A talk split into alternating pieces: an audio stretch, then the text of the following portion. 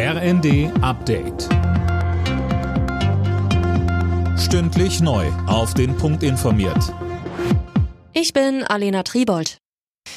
Nach dem schweren Zugunglück bei Garmisch-Partenkirchen in Oberbayern werden die umgestürzten Waggons jetzt geborgen. Die Rettungskräfte vermuten, dass dort weitere Todesopfer gefunden werden. Bestätigt sind derzeit vier Tote, es werden noch mehrere Passagiere vermisst. Gestern Mittag war die Regionalbahn auf dem Weg nach München entgleist. Warum, das ist noch unklar.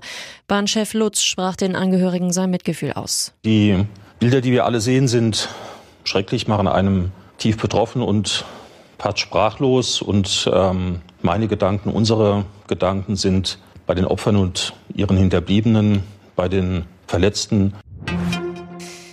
Die Bundeswehr bekommt 100 Milliarden Euro für die Modernisierung. Mit deutlicher Mehrheit hat der Bundestag das Sondervermögen und die dafür nötige Grundgesetzänderung beschlossen. Verteidigungsministerin Lambrecht betonte im Parlament, das Geld ist gut investiert und zwar in Frieden und Sicherheit unseres Landes. Über Jahrzehnte wurde die Bundeswehr vernachlässigt und heruntergewirtschaftet, und es hat große Lücken, insbesondere in der Ausrüstung, gerissen.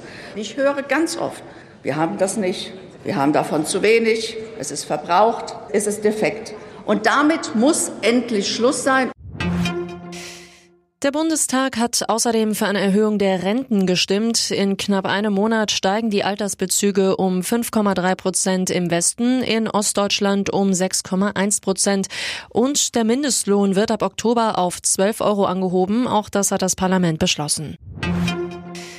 Bei der UN wird die Türkei ab sofort nur noch als Türkei geführt und nicht mehr unter Turkey.